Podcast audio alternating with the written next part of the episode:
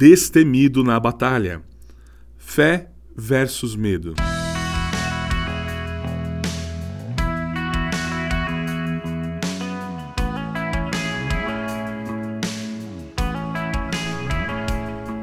Na manhã seguinte, o servo do homem de Deus se levantou bem cedo.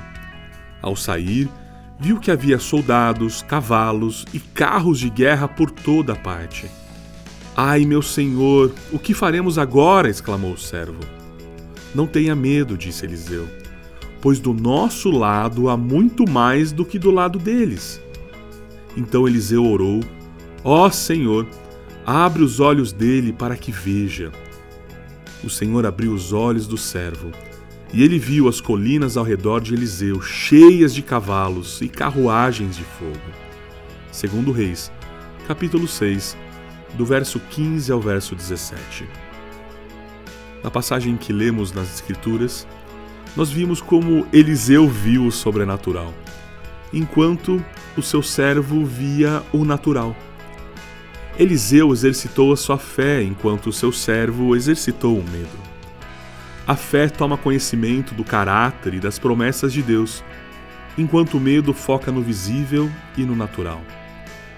A fé, conforme Hebreus 11:1, é a prova das coisas que não vemos e a certeza daquilo que esperamos. Agora o medo baseia-se no visível, no natural, gira em torno do palpável.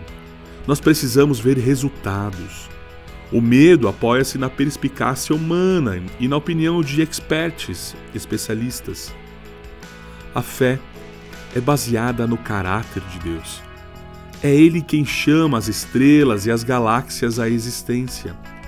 Ele marca as fronteiras das ondas do oceano. Ele abre um caminho aonde não há caminho.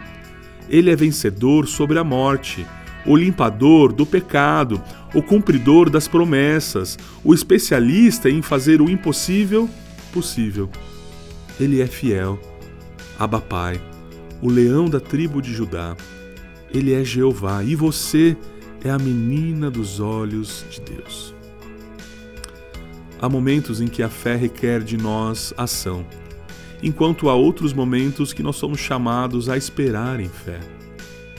Enquanto o medo nos leva a agir com pressa, a fé demonstra uma confiança silenciosa em Deus, mesmo durante atrasos notáveis. Afinal de contas, a graça de Deus sempre nos assiste mesmo em tempo de espera. Lembre-se, aquele que prometeu é fiel e justo para cumprir. Agarre-se a ele enquanto você está na sala de espera da vida. E creia, se Deus disse, ele vai cumprir. Afinal, nós vivemos por fé e não pelo que vemos. Segunda carta aos Coríntios, capítulo 5, verso 7.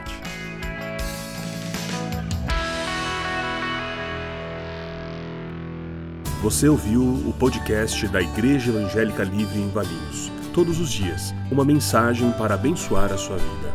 Acesse www.ielve.org.br ou procure por IEL Valinhos nas redes sociais.